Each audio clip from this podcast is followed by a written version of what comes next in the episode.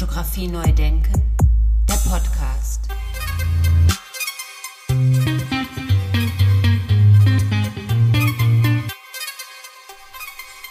Ja, schönen guten Tag. Mein Name ist Andy Scholz und willkommen zum Podcast Fotografie neu denken.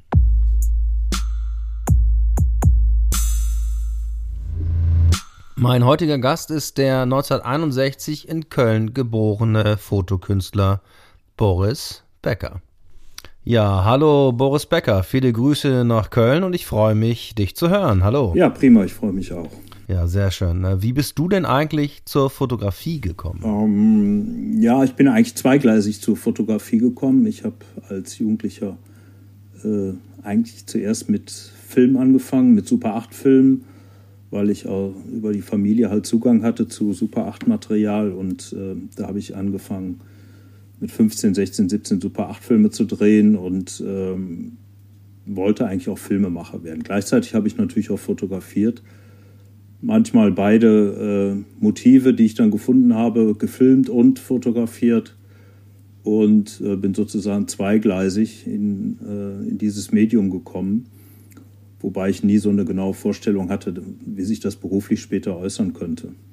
Dann habe ich äh, aufgrund dessen, weil ich es eben auch nicht so genau wusste, mich in Berlin beworben, zum Teil eben als, als Autorenfilmer, als Fotokünstler oder was auch immer man sich darunter vorgestellt hat.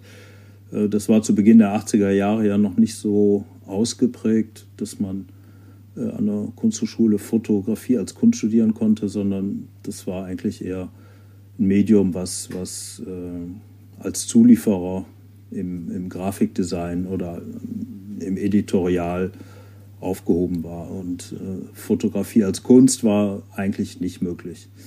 Und wie ich dann merkte, dass ich äh, mit dem Medium Film auch nicht zurechtkomme, das heißt, es war mir äh, nach ein, zwei Jahren klar, dass mir das zu aufwendig war, zu dem Zeitpunkt auch äh, technisch zu aufwendig. Und ähm, ich bin auch jemand, der lieber für sich arbeitet.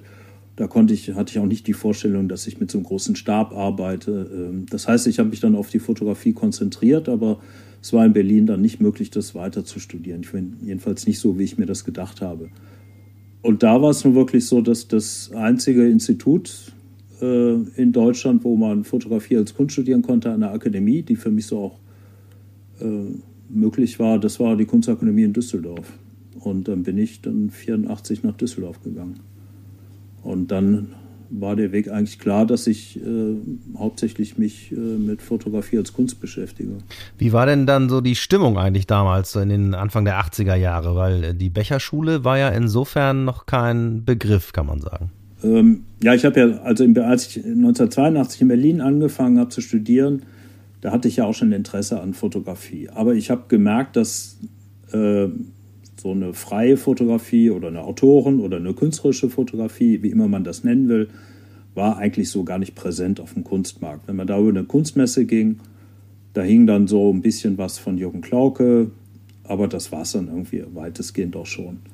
Und ähm, genauso war das eben, hat sich das auch in der Ausbildung oder im Studium wiedergespiegelt.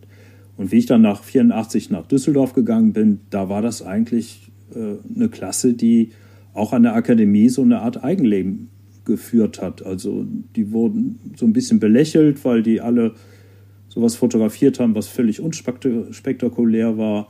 Die Klasse selbst war ja auch nicht im Hauptgebäude untergebracht, sondern in der Nähe vom Bahnhof in der Karl-Anton-Straße. Äh, das war so, so eine Fabriketage über so einem Saunaclub. Also das war auch schon mal woanders. Und die führten da so eine Art Eigenleben. Und äh, das war eine Art Studium, was man sich eigentlich auch so gar nicht mehr so vorstellen kann heute. Also wir waren eigentlich auch weitestgehend auf uns selbst gestellt. Wir mussten eigentlich auch relativ schnell wissen, was wir so selber wollten. Das wurde zwar dann immer besprochen mit Bernd Becher oder eben auch mit seiner mit, mit Hilla vor allen Dingen auch und untereinander, aber es gab so keinen Unterricht, wie man sich das heute vorstellt, mit Modulen oder mit äh, irgendwelchen Präsenzen. Also man hat den auch wochenlang nicht gesehen und wenn dann sehr intensiv. Aber äh, wer da nicht selber wusste, was er, was er tun wollte, der war dann eigentlich ziemlich verloren. Und das war dann noch lange nicht die Becherklasse in dem Sinne, wie man sie dann später kennengelernt hat.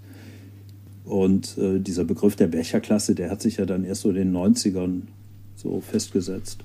Dann gab es ja dieses Labor wahrscheinlich auch oben in der Akademie noch nicht. Wie waren denn da damals dann die Arbeitsbedingungen vor Ort und in, in der Klasse?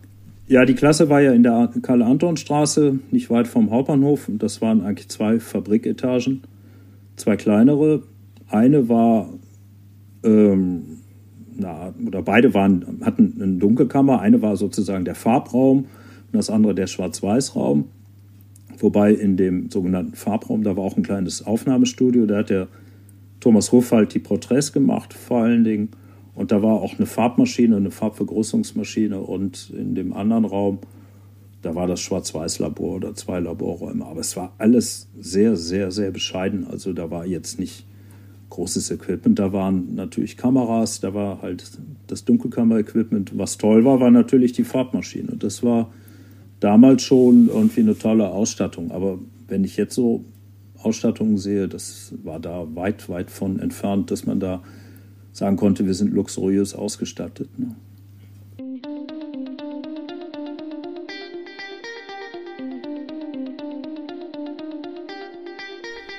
Ja, dann steigen wir mal ein bisschen in deine Arbeit ein. Ähm, wie würdest du deine eigene Arbeit beschreiben und, und welche Inspirationsquellen zum Beispiel ähm, hast du und suchst du dir vielleicht? Ja, meine Inspiration, das, ähm, ich mag, das kommt immer irgendwo anders her. Neuer deutscher Film, Werner Herzog, Wim Wenders, die mich dann irgendwie inspiriert haben, dass, dass, äh, dass ich eben quasi mit meinen beiden Medien gearbeitet habe, aber als Film, das war dann mehr so abge, abgefilmte Fotografie und die Fotografie war dann äh, abfotografierter Film und ähm, ja, ich bin eigentlich eher jemand, auf den sowas zukommt und der sich dann damit auseinandersetzen muss und eigentlich immer sozusagen am Bild, an, mit dem Medium der Fotografie versucht, das irgendwie so zu untersuchen und wo da die Geheimnisse und die Fragezeichen drin stehen. Ne? Also wenn man was objektiv fotografiert, dann heißt es ja, oder scheinbar objektiv, dann heißt es ja noch gar nicht, dass es dann auch irgendwie objektiv ist. Das sieht ja nur so aus, als ob. Und äh, ich finde es immer ganz schön, wenn man das so mit den ureigensten Mitteln des Mediums dann auseinander nimmt ne? und nicht und ein anderes Medium unbedingt da hinzuzieht, ne, wie Malerei oder Zeichnung. Jetzt habe ich zum Beispiel im letzten Jahr habe ich dann eben eine Arbeit gemacht. Da bin ich von Holland aus mit dem Boot bis nach Stettin gefahren, über die äh, äh Binnenwasserstraßen und habe alle Brücken fotografiert. Und das äh, ist dann so, so, eine, so eine Arbeit geworden, wo man eigentlich immer das gleiche Foto macht. Also das kannst du so übereinander legen und es verschmilzt eigentlich zu einer einzigen Aufnahme, obwohl es aus hunderten Bestandteilen äh, besteht. Und äh, da frage ich mich jetzt noch, wie ich das einordnen soll. Spielt dann äh, für dich, äh, spielen dann für dich so Begrifflichkeiten wie Serie und Einzelbild überhaupt eine Rolle? Bei mir war es eben so, dass ich immer verschiedene Ansätze hatte zu den unterschiedlichen Themen. Also wo es eher äh, darauf ankommt, dass man eigentlich ein Thema in Einzelbildern behandelt, wo jedes Bild für sich steht oder wo es eigentlich nur Sinn macht, dass eins auf das andere aufbaut oder wo es eben eigentlich so ist, dass, dass es eigentlich immer das gleiche Bild ist, was man macht oder wo es etwas ist, wo sich das, äh, was man abgebildet hat, eher versteckt oder negiert, wie bei den Bunkern. Die Bunker wollten sich ja nicht zeigen, sondern die wollten sich tarnen, die wollten ja nicht sich so zeigen, wie, wie eine, irgendeine andere Architektur sich stolz zeigt, sondern das Gegenteil war ja der Fall. Oder wie bei den Fakes, den Drogenverstecken, wo es eben auch darum ging, dass eigentlich der Sinn des, äh, der Existenz dieser Motive, Objekte auch darin besteht, sich eben auch zu verstecken. Und da kommst du mit der Fotografie halt nicht hinterher. Das heißt also, du hast bei jedem Thema eine andere Herangehensweise. Ne? Und äh, das eine ist dann eben eine Gruppe, das andere ist dann eher so eine Themenfamilie oder es ist offen angelegt oder es ist eher intuitiv angelegt und bei dem anderen kann man eher als Archivar arbeiten oder entlang einer, einer bestimmten Timeline oder jetzt eine, anhand einer bestimmten Reise, wie jetzt bei dieser Bootsfahrt. Und so habe ich halt über die Jahre, merke ich halt immer, dass jede Sache, die ich so anfange, eigentlich immer so eine andere Herangehensweise hat. Das äußert sich natürlich auch technisch, ob ich da jetzt mit Stativ und Großformatkamera oder wie jetzt einfach aus der Hand heraus äh, vom Boot aus fotografiert habe, wo es natürlich nicht ging, da mit Stativ und, und einer 8x10 Inch Kamera rumzuwerkeln. Und äh, wenn ich viel auf Reisen war, da habe ich natürlich auch immer grundsätzlich halt die Kamera mitgenommen, mit der es am besten möglich war, sowas zu machen. Ne? Also ich habe auch mal eine Arbeit gemacht über ein Flüchtlingslager in, in, in der Westsahara. Und da war es auch so, da musste ich ganz flexibel sein, da musste ich halt eine leichte Kamera haben und dann habe ich halt etwas, also eine Technik angewendet oder benutzt, wo ich eben sehr, sehr flink arbeiten konnte und wo ich nicht umständlich auf irgendwie jetzt Wetter warten musste oder so. Ne?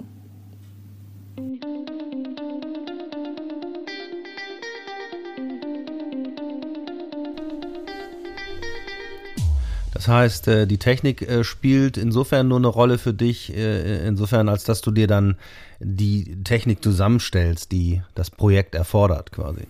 Genau, das ergibt sich ja.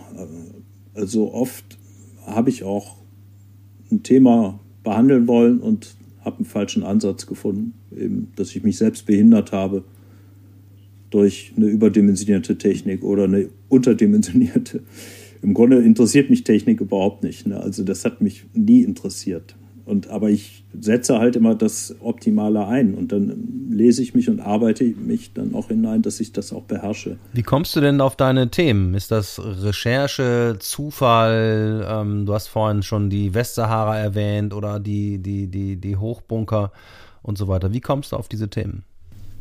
Ja, grundsätzlich ist es ja so, dass man, wenn ich wenn man ein Thema findet oder wenn ich ein Thema finde, dass, dass man das ja nicht komplett schon so da liegen hat und sagt, das ist das Thema. Ich suche immer irgendwie einen Einstieg und der, äh, der Einstieg, der führt dazu über, dass man sich länger damit beschäftigt und dann merke, merke ich dann, ob es sich trägt oder nicht. Und dieser erste Einstieg, der ist ganz unterschiedlich. Ne? Also das kann wirklich ein, ein Zeitungsartikel sein, das kann ein Bericht im, im, im, Fernsehen sein oder im Internet oder ich weiß nicht, oder jemand, der mich auf etwas aufmerksam macht oder ich habe darüber gelesen. Und dann fange ich dann an, das fortzuführen und dann merke ich, trägt sich das Ganze oder trägt es sich nicht. Und es gibt ja auch eine ganze Reihe Sachen, die ich dann abliegen lassen und nicht weiterverfolgt habe. Aber der Einstieg oder die Verfahren, das, das Arbeiten dann ist immer völlig unterschiedlich. Also ich hatte ja auch gesagt, es gibt Themen, die kann man schön abarbeiten. Dazu gehört zum Beispiel diese, diese äh, Arbeit mit den Fakes, mit den Drogenverstecken. Da habe ich mit, mit dem Zoll, mit dem Kriminalamt zusammengearbeitet und die haben ja immer so alle zwei, drei Monate neues Material annonciert, was ich dann gesichtet habe. Und das habe ich dann fotografiert. Also das, da hat man eigentlich so immer zu tun. Und äh, wenn ich aber Landschaften fotografiert habe, dann bin ich intuitiv losgefahren, habe mich in irgendwelche Räume begeben, wo ich vermutet habe, dass ich dort etwas auffinde, was, was in meinen Arbeitskreis, in, in das, was ich da bearbeite, irgendwie passt. Deswegen ist das immer ein anderes Arbeiten. Oft laufen die Sachen ja auch parallel. Ist ja nicht so, dass man immer nur an einer Sache arbeitet, sondern dann hat man eben zwei, drei Themen. Ja, wie triffst du denn deine Auswahl? Also so ein bisschen führt die Frage dahin, äh, wann ist denn ein gutes Konzept dabei oder wann ist ein Konzept nicht so gut oder wann verwirfst du es wieder? Also auch die Frage sicherlich, wann ist ein Bild ein gutes Bild? Ja, es muss vor allen Dingen als Bild funktionieren. Also mich lang, mich interessiert nichts, was, was ich jetzt einfach nur mache, weil es irgendwie vielleicht ein interessantes Thema ist oder so. Ne? Also es muss schon dann als Bild, in welcher Form auch immer, groß, klein, schwarz-weiß oder äh, man fing auch nur als Datei oder als Film, aber es muss so als, als Kunstwerk funktionieren. Ne? Also es hat keinen Sinn, schlechte Kunst zu machen zu einem interessanten Thema vielleicht. Und ähm, wenn das nicht funktioniert, dann lasse ich es eigentlich schon sein. Ne? Ich kann eher sagen, wann für mich auch ein Thema erschöpft ist. Also wenn ich jetzt zum Beispiel Landschaften fotografiert habe, wo die ich immer weiter reduziert habe, wo ich eigentlich nur Oberflächen nachher äh, gezeigt habe oder bearbeitet habe, dann war das für mich dann irgendwann auch gesagt. Ne? Also dann macht es keinen Sinn, da das ewig weiterzuführen. Dann ist eine Geschichte auch erzählt, aus meiner Sicht. Bei den Fakes war das auch so. Da habe ich dann eine ähm, bestimmte Anzahl an Fälschungen, an, an Verstecken, an, an, an, an Kopien, Raubkopien gefunden und als Werk umgesetzt. Aber dann fängt es an, sich zu wiederholen und dann fängt es auch sehr schnell an, mich zu langweilen, weil ich dann irgendwie auch so kein, keine Variante drin sehe oder keine, kein, keine neue Erkenntnis oder für mich kann, macht es irgendwie keinen Sinn mehr. Ja, und dann sitze sitz ich da und dann kann auch eine Zeit eintreten, wo man gar nichts macht, weil, weil irgendwie auch nichts Neues auftaucht. So schnell und dann muss man einfach warten. Ne? ja, schön. Da muss man einfach mal die Geduld haben, es abzuwarten und einfach auf das nächste zu warten. Ja, das muss man aushalten. Also äh, es gibt ja viele Fotografinnen, die auch dann einfach losziehen und äh, auch schnell wieder was Neues machen. Das liegt mir eigentlich fern, weil ich dann äh, merke, ich, ich beschäftige mich mit irgendwas und da kommt meistens nur Müll bei raus, äh, als bis ich da wieder was für mich gefunden habe, was sich dann äh, sich selbst fortsetzt. Ne? Also dann trägt die Arbeit sich selbst. Ich bin ja dann so eher nur der, derjenige, der das ausführt. Fotografie neu denken, der Podcast. Ja, wie kann man denn dann Fotografie neu denken? Spielt das eine Rolle? Welcher Moment ist das für, für dich? Äh, gibt es da solche Momente? Und wie siehst du diese Begrifflichkeit? Ja, das Fotografie neu denken setzt sich ja bei mir immer, setze ja immer ein, wenn, äh, wie ich es gerade geschildert habe, eine Sache beendet ist. Oder wo ich das merke, da kommt nicht mehr viel nach, das Thema ist erledigt. Dann muss ich ja neu denken. Aber ich kann es mir ja nicht ausmalen oder so. Es muss, ich habe das Gefühl, dass was dann neu kommt, das muss auf mich zukommen. Und ich muss dann die Zeit und die Möglichkeit haben, das umzusetzen und zu realisieren. Das ist dann für mich persönlich das Fotografie neu denken. Ich weiß, dass, äh, dass du vielleicht was anderes damit verbindest, dass man sagt, also jetzt ich denke Fotografie neu angesichts der, was ich, des Internets, Webs, Handy, iPhone, Fotos oder so. Das mag alles sein. Das wird für mich alles erst interessant, wenn ich das künstlerisch behandeln kann. Vorher interessiert mich das so als gesellschaftliches Phänomen, aber eigentlich mich als Künstler interessiert das erst, wenn es sich in der künstlerischen Arbeit äußert. Dann kann ich das irgendwie benutzen oder auch nicht. Ne? Wunderbar, das ist ein sehr schönes Stichwort geliefert, nämlich, nämlich äh, sozusagen die gesellschaftliche Bedeutung. Wie ist es denn damit, mit diesen leeren Bildhülsen im Moment, die wir aller Orten sehen und die auch immer gerne mit der Bilderflut sozusagen in Zusammenhang gebracht werden? Ja, aber das finde ich nicht so tragisch. Also ich denke, dass so jede Gesellschaft hat eigentlich zu viele Bilder gehabt. Also das, äh, das ist halt so, jedes Jahrzehnt hat zu viele Bilder gehabt.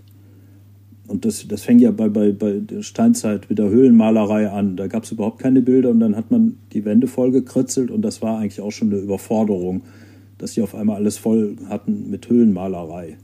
Und das ging dann weiter bis über die Barockkirchen, wo alles auf einmal vollgemalt war, wo, wo die dachten, oh Gott, was ist das für eine Bilderflut mit dem Einsetzen der Fotografie, mit dem Einsetzen der Lithografie. Auf einmal gab es so viel durch die Drucklegung, so viele Bilder, die Leute waren überfordert. Im Film, da sind die Leute zuerst reihenweise rausgelaufen, weil es nicht aushalten konnten, wenn eine Eisenbahn auf sie zukam. Und äh, gleichzeitig haben die Menschen es aber auch immer geschafft, mit dieser Bilderflut umzugehen. Also man hatte immer ein neues Medienverständnis. Äh, das betrifft ja zum Beispiel auch äh, Bilder oder Informationen über Wochen schauen. In der Nazi-Zeit, da waren die Leute völlig überfordert und heute lacht man darüber, wie, wie die sich da haben einlullen lassen vielleicht. Aber das war damals neu, dass man eben Wochenschauen hatte oder das Kino als Massenmedium oder wie das Fernsehen nach dem Krieg sich durchgesetzt hat. Ne? Da hat man auch gesagt, diese Bilderflut des Fernsehens. Ne? Jetzt haben, jetzt haben wir, kann, kann jeder 200 Programme gucken ne, über Satellit und was ich was, nur da regt sich keiner drüber auf. Und jetzt kommt noch das Internet hinzu und alle sind überfordert, aber letztendlich, ja, irgendwie gehen wir ja auch mit um und wir wissen auch zu unterscheiden. Ne? Ich scroll mich auch durch Instagram und irgendwie bleibt das alles auf der Strecke. Und äh, was bleibt dann übrig? Das, das sind dann doch irgendwie immer nur eine kleine, eine kleine Auswahl an Sachen. Ne? die sich so niederschlägt. Und, aber ich denke eben so, dass das visuelle Umgehen mit dieser Bilderflut oder diesem, dieser, dieser Überforderung, das, das ist schon so auch ein Lernprozess, ne, der da so einhergeht. Ich weiß nicht, ob es irgendwann mal so, so ein Overkill gibt, das kann ich nicht beurteilen. Aber so die Erfahrung zeigt mir eigentlich so, oder was man, wie man das so beobachten kann, dass es eigentlich immer so noch einen obendrauf gibt. Ne? Aber es sind ja nie weniger Bilder geworden im Laufe der Menschheitsgeschichte. Es sind immer mehr Bilder und mehr Anregungen und mehr Informationen geworden. Und gleichzeitig hat man eben aber auch gelernt, mit diesem Meer auch umzugehen und das auszusieben und auszufiltern. Also ein ganz normaler evolutionärer Prozess sozusagen. Es ist dann immer auch so, was kommt, wer benutzt ein Medium und wer, wie, lernen, wie lernen wir daraus. Ne? Also für mich war das letzte, was dann, wo jemand das Medium für sich völlig instrumentalisiert hat, wie meinetwegen die Nazis, die Fotografie und das Kino, war halt Donald Trump mit Twitter. Ne? Also ich fand es einfach sensationell, wie der es geschafft hat, dieses Medium für sich einzusetzen. Der hat ja keine Pressekonferenz mehr gemacht, der hat ja keine Statements, keine Regierungserklärung. Das waren einfach nur so drei Twitter-Sätze. Und da hat er vier Jahre Weltgeschichte mitgemacht. Ne? Das ist sensationell. Das ist für mich eine Evolution. Und äh, die Leute wissen damit umzugehen. Und äh, auf einmal twittern alle. Ne? Heiko Maas und, und so, ne? die reagieren ja auch darauf. Ne? Und so dieses traditionelle Leitartikel, dass man da irgendwie vier Seiten Text liest, um, um so eine Auseinandersetzung zu folgen, das findet ja gar nicht statt. Am Anfang weiß man nie damit umzugehen. Und dann findet doch schon irgendwie auch eine Erfahrung statt. Und dann verschwindet es vielleicht auch wieder. Ja, das ist interessant, ne? dass das immer irgendwie vielleicht auch so ein Prozess ist und immer einer neuen Veränderung unterlegen ist und sich das ja auch alles immer wieder verändert und im Fluss ist. Ich habe ja gesagt, also man lernt damit umzugehen, man lernt diese Veränderung, aber wir sind ja jetzt auch wieder in einem Prozess, wo, wo man erst im Nachhinein sagen kann, was sich da verändert hat überhaupt. Ne? Was bleibt da übrig? Ne? Viele drängen ja wieder zurück in die analoge Fotografie. Ich habe es ja an mir selber gemerkt, dass ich äh, über zwei Jahre, da habe ich Mittelformat schwarz-weiß analog fotografiert, ganz einfach, weil ich das aus diesem Workflow raushalten wollte. Ich wollte eigentlich wieder was Eigenes machen. Ich wollte es trennen. Ich habe ja eher das Gefühl, dass so diese Berufe zusammenfließen. Also ob man jetzt fotografiert, ob man sich mit Freunden unterhält, ob man Musik hört, Fernsehen guckt, das macht man alles vom Rechner. Ne, seine ganze Partnerschaft, seine Bankgeschäfte. Ich kann den ganzen Tag vom Rechner sitzen und habe alle Nase lang was zu tun. Und früher war es halt so, da waren die verschiedenen Tätigkeiten getrennt. Da habe ich fotografiert, da war ich in der Dunkelkammer, dann habe ich irgendwas am Bild zurechtgeschnitten, eingerahmt, aufgehängt das findet ja oft gar nicht, braucht man ja gar nicht mehr machen. Ne? Und gleichzeitig bin ich zur Bank gegangen und habe irgendwo, bin ich irgendwo hingegangen, habe mir was zu essen geholt oder bin irgendwo hin, habe mir ein Buch gekauft. Das kann ich alles an einem Arbeitsplatz machen. Und ich wollte es halt mal wieder trennen. Und äh, letztendlich fließt es aber wieder zusammen, weil diese schönen analogen Fotos, die ich dann hatte, die wollten dann auch in die Öffentlichkeit. Und die Galeristen wollen natürlich Dateien haben und die, keine Abzüge die sie dann selber einscannen müssen. Also es läuft ja doch wieder alles dahin. Ne? Das heißt, die, die, analoge Fotografie bleibt am Ende in der Kunstwelt stecken und Liebhaberei vielleicht. Ich meine, das, ich bin ja noch so sagen wir, hybrid aufgewachsen oder mit, mit sagen wir, 70 Prozent analog und äh, es gibt halt so die Digital Natives, die äh, für die ist das natürlich ganz was anderes. Die, die finden das so vor, wie, wie, wie man vielleicht so Bromöldruck wie wir da vielleicht oder Kollegen drauf gekommen sind oder äh, ähnliche Technologien, die früher ganz normal angewendet worden sind und die man so als Edeldruckverfahren benutzt. Ne? So wird die analoge Fotografie vielleicht benutzt und überlebt. Ne? Ja, da glaube ich auch dran. Also das, das möchte ich einfach nicht aufgeben, den Gedanken. Ja, aber wenn man Fotografie als Kunst versteht, dann ist das ist die Fotografie das einzige Medium, dem man einfach so die technischen Grundlagen entzogen hat. Also der Malerei, der hat man ja auch nicht gesagt, es gibt keine Pigmente mehr oder der Bildhauerei, es gibt kein Holz oder kein Stahl oder sonst was mehr.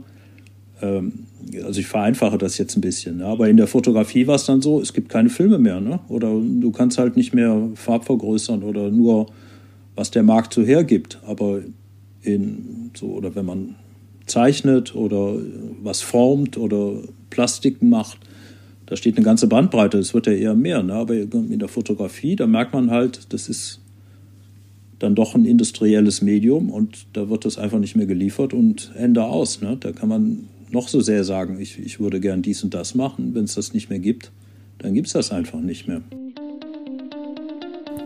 Fotografie neu denken, der Podcast. Ich sehe ja die Fotografie sozusagen als Vater und Mutter der sozialen Medien. Und äh, hast du das Gefühl, das muss mehr stattfinden in der Ausbildung von jungen Menschen, in der Schule, in der Hochschule und so weiter? Ja, aber ich denke, das findet ja statt.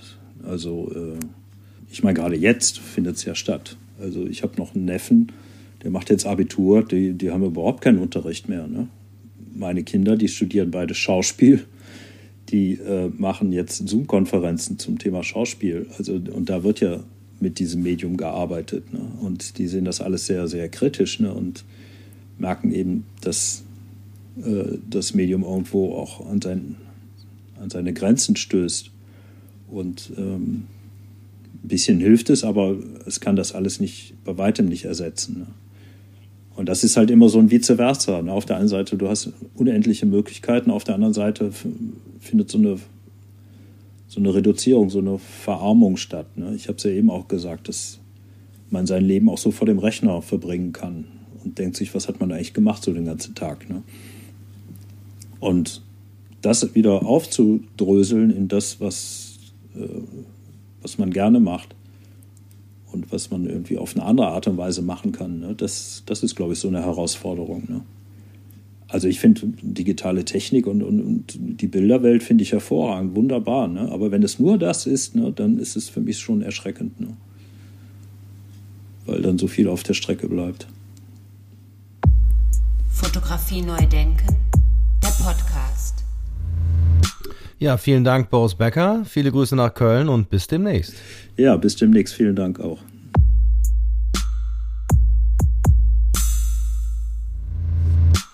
Ja, ganz herzlichen Dank äh, nochmal an Boris Becker. Und wer mehr wissen will über den Fotokünstler Boris Becker, der kann das tun und in Erfahrung bringen unter www.borisbecker.net. Boris Becker zusammengeschrieben.net. Boris Becker ähm, hat einen Verlag gegründet, den es leider nicht mehr gibt. Das ist der Sprungturm Verlag. Was es aber noch gibt, sind einige Bücher aus diesem Programm. Auch die finden sich auf seiner Internetseite oben links Menü und dann auf Sprungturm gehen. Da bleibt mir nur noch zu sagen, vielen, vielen Dank fürs Zuhören und bis zum nächsten Mal. Ciao, ciao. Fotografie neu denken, der Podcast.